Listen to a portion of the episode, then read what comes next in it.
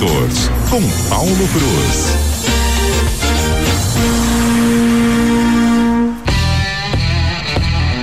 Bom dia, Paulo Cruz. Por onde anda você? Qual o destaque para hoje?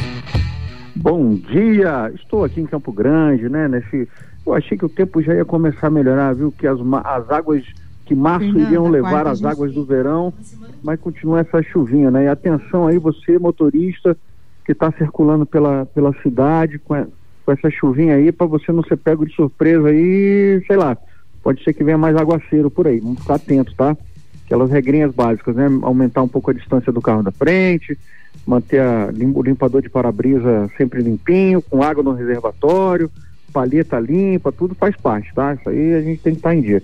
Mas o meu destaque hoje vai aí, a gente começa é, uma, uma notícia, a Chevrolet Montana, a nova picape da marca, que foi talvez seja um dos, dos lançamentos mais importantes desse ano, já mostrou que veio no seu primeiro mês de vendas fechadas e já está quase encostando na Fiat Strada, que é uma campeã de vendas aí por muito tempo, né? Carro mais vendido do Brasil já foi no ano passado a mais vendida e ela ficou menos de 200 unidades atrás da, da, da estrada, ou seja, prova que a picape está tá crescendo nas vendas. E falando em picape também, daqui a pouco a gente deve ter também a, uma nova picape da Fiat que já está.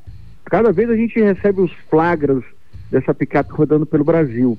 É a Land Track, uma picape que vai concorrer no segmento das médias, com Hilux, com S10, né, com Ranger, que Ranger inclusive vai chegar numa versão renovada e a gente já está com uma com a passagem na mão para ir conhecê-la lá na Argentina ainda esse mês. Então, esse ano, quando a gente fala que é o ano das picapes, não é à toa.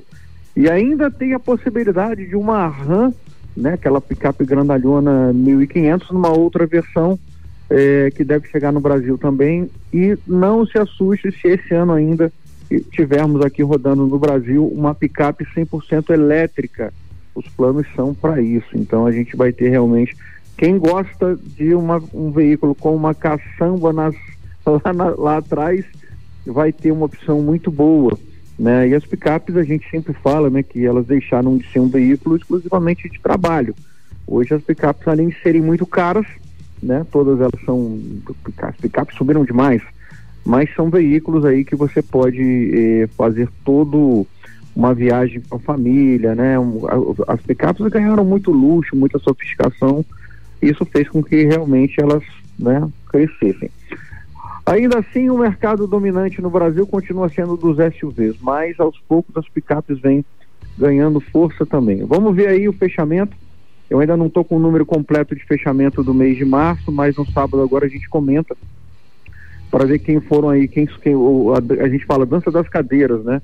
Quem subiu, quem desceu. Eu sei que entre os SUVs, quem se deu muito bem foi o Hyundai Creta, né? A, a marca trabalhou muito forte nas vendas, principalmente vendas diretas, é, aquelas que são para locadoras, né, para aquela, para quem tem o tal do CNPJ. E o carro cresceu nas vendas. Então, Hyundai Creta subiu também. Boas notícias, né? O mercado ainda está dando aquela patinadinha se a gente for falar de vendas, né? Ainda não está aquela venda robusta que a gente queria, mas aos pouquinhos ele vai reagindo. Vamos ver né, se, se nada acontece no mundo econômico que assusta que assuste o, o, comprador, né? Que aí ele continua na confiança e acaba trocando o seu carro. É isso, boas notícias, né? Boas notícias, Paulo Cruz. Então, sábado tem mais informações, mais vendidos, enfim, essa retomada aí a passos lentos, mas importante retomar, né? Obrigada, Paulo. Até sábado, então. Até, um abraço, tchau. CBN, CBN Campo Grande.